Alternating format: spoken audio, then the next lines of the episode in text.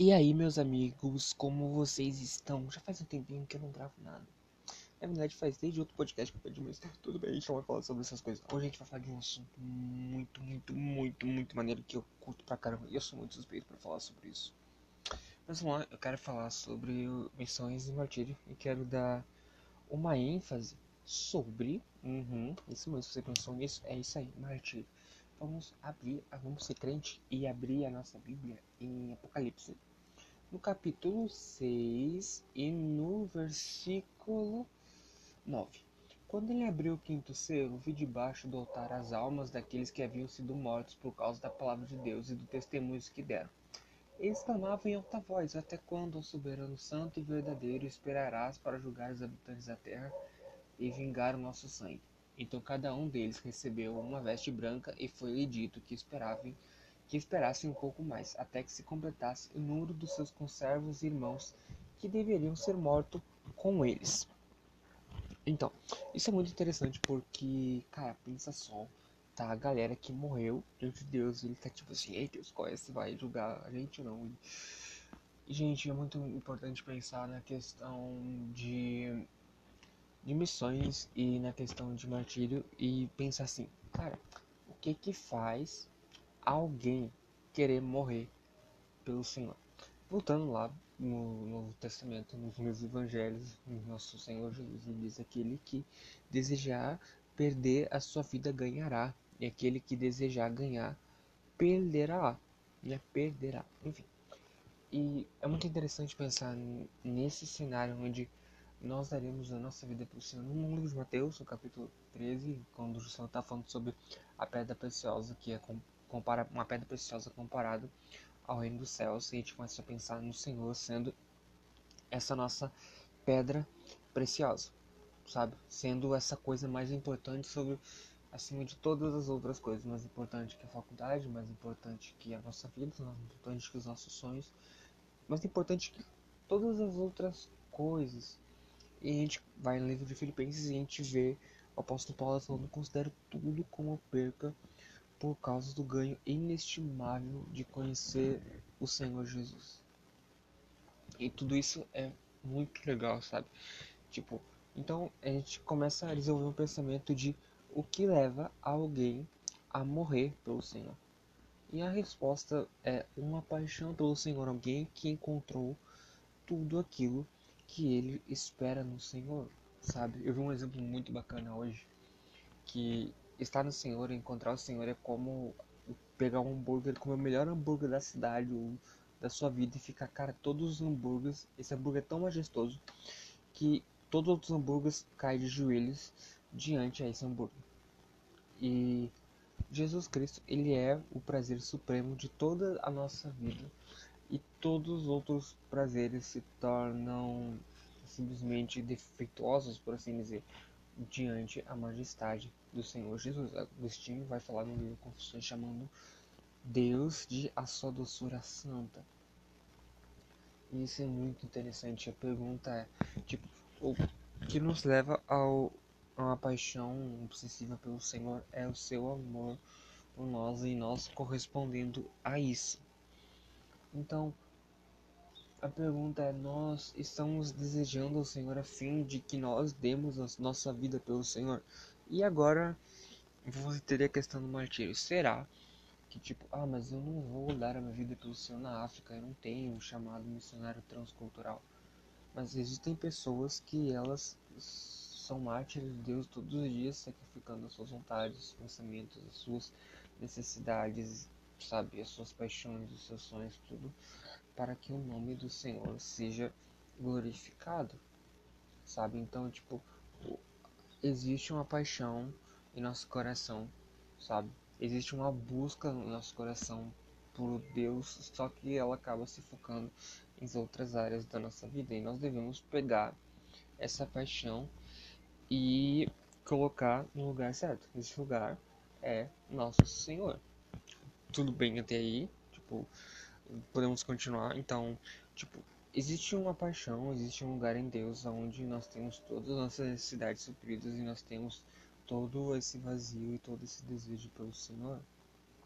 Sabe, não uh, toda a nossa segurança está no Senhor, toda a nossa inquietação está no Senhor e existe um prazer que está no Senhor, sabe?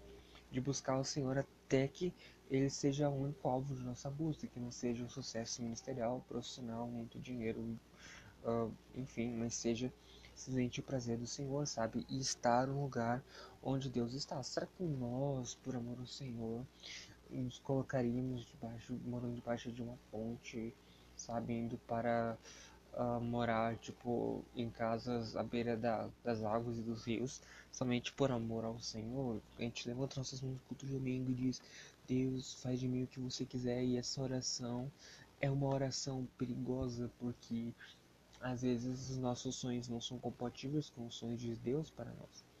E devido ao propósito eterno do Senhor, ele pode sim pisar nos nossos sonhos e planos, porque os nossos sonhos e planos não são os sonhos e planos que Ele tem para nós, porque foi Ele que nos fez, Ele que nos formou, sabe? E eu posso dizer, Deus, eu quero fazer isso aqui, mas Ele me fez, então Ele sabe o que é melhor para mim. É que nem um exemplo de um celular, eu pegar um celular esse celular aqui, ele é um queijo.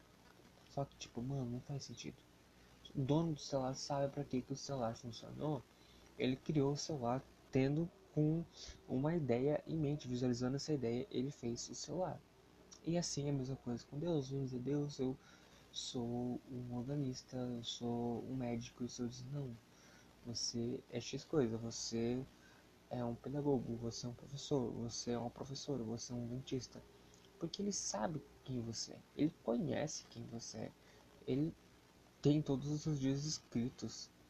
Então, ele conhece e nós precisamos estar sensíveis e nos submeter à voz do Senhor e nos submeter ao que o Senhor está fazendo, sabe? Porque Ele está fazendo algo e nós devemos estar desejosos em ser participantes do Senhor, dar os nossos dias ao Senhor, nosso tempo ao Senhor e às vezes Ele vai nos levar a orar, Ele vai nos levar a momentos com o Senhor sabe? E nesses momentos com o Senhor que a gente não vai estar sendo visto ou a gente não vai estar fazendo algumas coisas. Muitas vezes a gente quer mostrar serviço ao Senhor, sabe? Mas na verdade ele não quer que a gente esteja lá mexendo nas mídias, a gente não, não quer que a gente esteja mexendo no slide ou tocando. Às vezes ele só quer que a gente esteja cultivando uma vida de oração, sabe?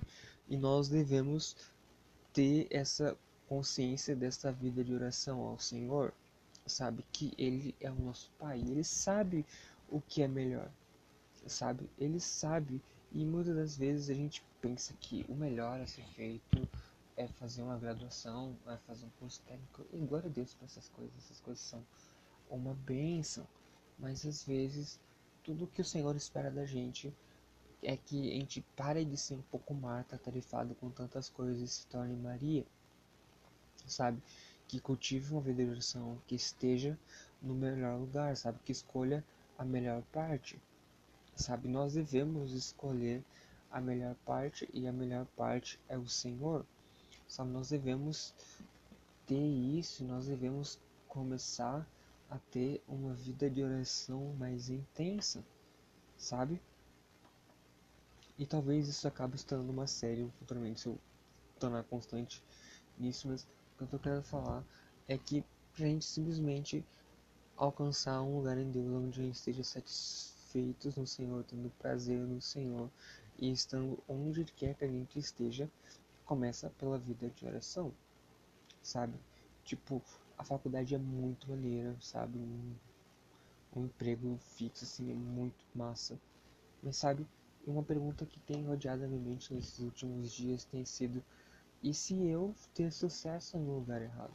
Sabe, se eu estiver no CLT, se eu estiver fazendo isso, for um lugar que o Senhor não queira que eu esteja, porque Ele quer estar levando para outro lugar e eu acabo insistindo em coisas que Ele não quer que eu insista mais, sabe? A gente corre muito risco de ficar se prendendo a estações que já se passaram e fica olhando muito para trás e a gente acaba esquecendo que Deus está fazendo diante de nós e a gente fica preso, sabe? E por estar preso, nós estamos perdendo coisas incríveis e viver coisas incríveis no Senhor. Sabe? Então, tipo, para que a gente simplesmente possa desejar o Senhor acima de todas as coisas, nós precisamos cultivar uma vida de oração, sabe? Nos esvaziar de todas as coisas que não funcionam, que não dão certo para nós, que não é da vontade do Senhor. Muitas das vezes nós ficamos insistindo em coisas que o Senhor ele já disse para a gente não ficar insistindo, entende? E isso a gente precisa uh, tomar muito cuidado. Então, o segredo principal não é sobre o quanto eu sirvo na minha igreja. E preste atenção, eu não estou dizendo que agora, depois disso, você vai se encerrar no seu quarto. Nunca mais você vai servir. Não, eu estou dizendo que você deve servir, mas essa não deve ser, tipo, o, o fim supremo da nossa vida.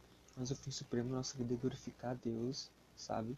E nós só vamos fazendo isso tendo um relacionamento com o Senhor. E esse relacionamento começa primeiramente no nosso quarto de oração. E depois ele se estende à nossa igreja local. Mas se eu não conhecer o Senhor, não tiver uma vida com o Senhor, eu não poderei ser útil para os meus irmãos, sabe? Porque o, o pai deles não é o meu pai, entende?